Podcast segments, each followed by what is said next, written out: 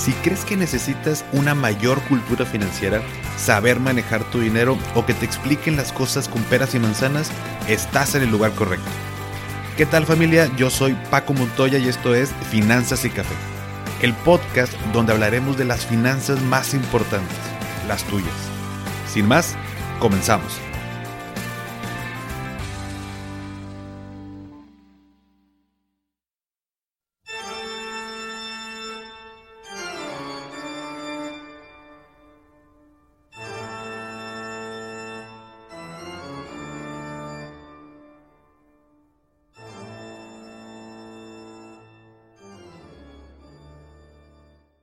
Hola a todos y bienvenidos de nuevo a Finanzas y Café. Espero que estés teniendo un excelente inicio de semana.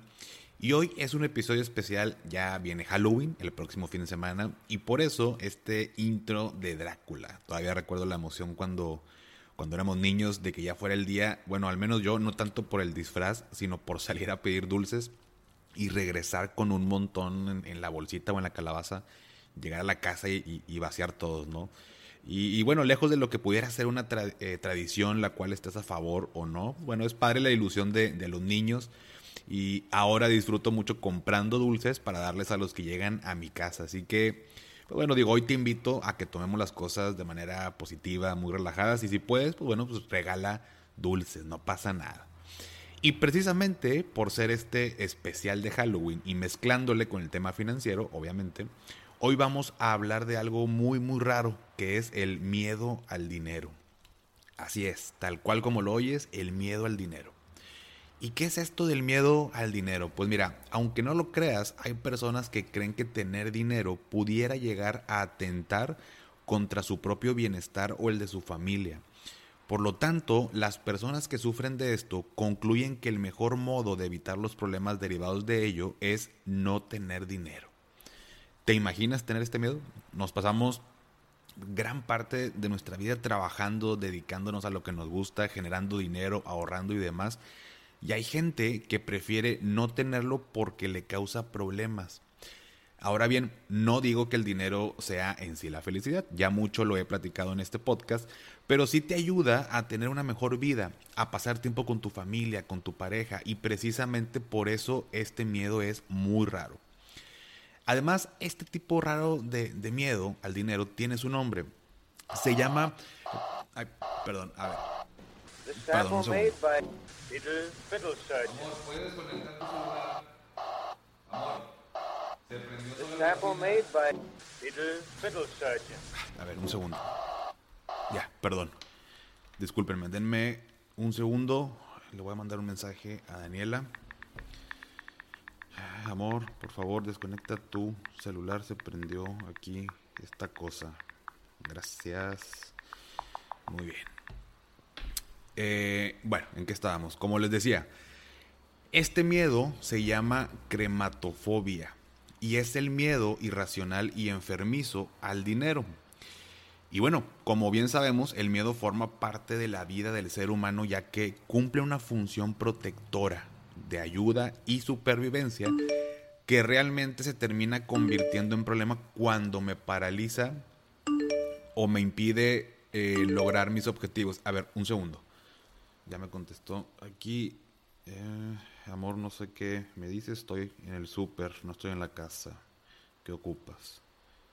Ok. Bueno, no sé. ¿Qué hecho con esto? Bueno, Continuemos. Eh, esta fobia, este miedo al dinero proviene de las propias experiencias, emociones y sentimientos frente al dinero y de experiencias negativas relacionadas con la abundancia del mismo. Puede ser que de hecho desde la manera en que se manejaba el dinero en casa cuando yo era pequeño o simplemente por el hecho de ver que alguien, una persona rica, fue secuestrada nada más por tener mucho dinero. Entonces las personas que sufren esta fobia tan rara tienen problemas para realizar incluso un pago cotidiano, o sea, ya sea con efectivo, con tarjeta, con cheque en línea, como ustedes lo vean. Eh, o puede ser también al retirar dinero de un cajero o ir a un banco a hacer algún pago.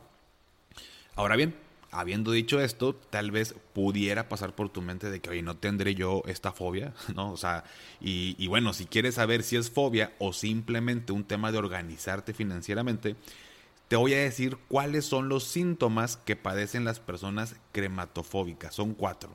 El primero, experimentan ansiedad cada vez que ven el estado de cuenta de sus finanzas.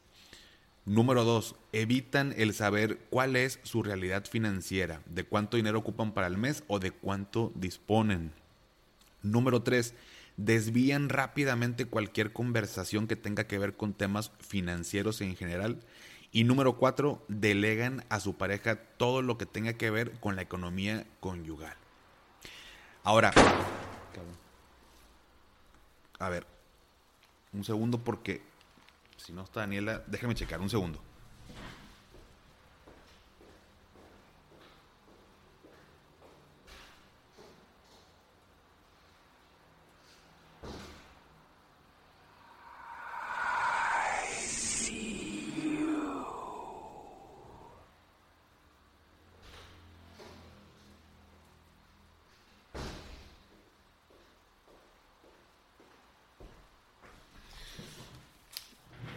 Tengo idea. Según yo estoy escuchando que alguien está abajo, pero espero que no sea nada. Muy bien, bueno, vamos a continuar. Eh, ahora, ojo, esto no es un diagnóstico médico ni nada por el estilo. No quiero causar pánico ni que te estreses. Si resulta que te identificas con alguno eh, de estos cuatro síntomas o bien con los cuatro, ¿no? Pero es importante saberlo porque tal vez en menor medida pudieras estar experimentando este miedo al dinero. Y el problema con esto es que el hecho de tener miedo hace que lo alejemos y no podamos cumplir con nuestros objetivos. Ahora bien, para dar solución, ¿cómo puedo vencer este miedo al dinero? Bueno, te voy a dar cinco, vamos a llamarlo así como pasos, ¿no? Número uno, encuentra los patrones que provocan miedo. O sea, encuentra en qué momentos o situaciones el dinero te genera temor. Puede ser, por ejemplo, que te quedes sin trabajo y por lo tanto sin dinero, o que, o que tu negocio no jale, o que pierdas todos tus ahorros. Número dos, enfrenta tu miedo. Tal cual y como cualquier otro, hay que enfrentarlo. Ve esta situación como una oportunidad de crecimiento que te ayudará a conseguir tus objetivos. Número tres, empieza a tomar decisiones. Por ejemplo, si tienes miedo a perder tus ahorros por una enfermedad, pues toma la decisión de comprar un seguro de gastos médicos y trasladas ese riesgo a alguien más. O si tienes miedo a que tus inversiones no funcionen, entonces toma la decisión de acercarte con un profesional, un asesor que te ayude a minimizar este riesgo. Número 4 la educación financiera. El conocimiento pues es poder, como ya todos lo sabemos, no necesitas ser un experto, pero puedes empezar a conocer más sobre diferentes temas y estar mejor preparado.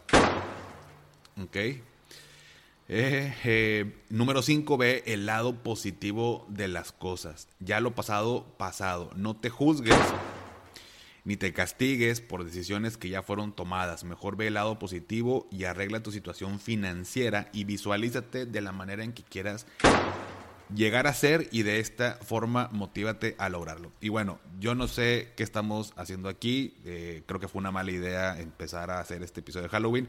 Eh, ¿Saben qué? Voy a checar qué ruidos están abajo. Síganme en arroba y y nos vemos el próximo episodio. ¿Sale? Hasta pronto.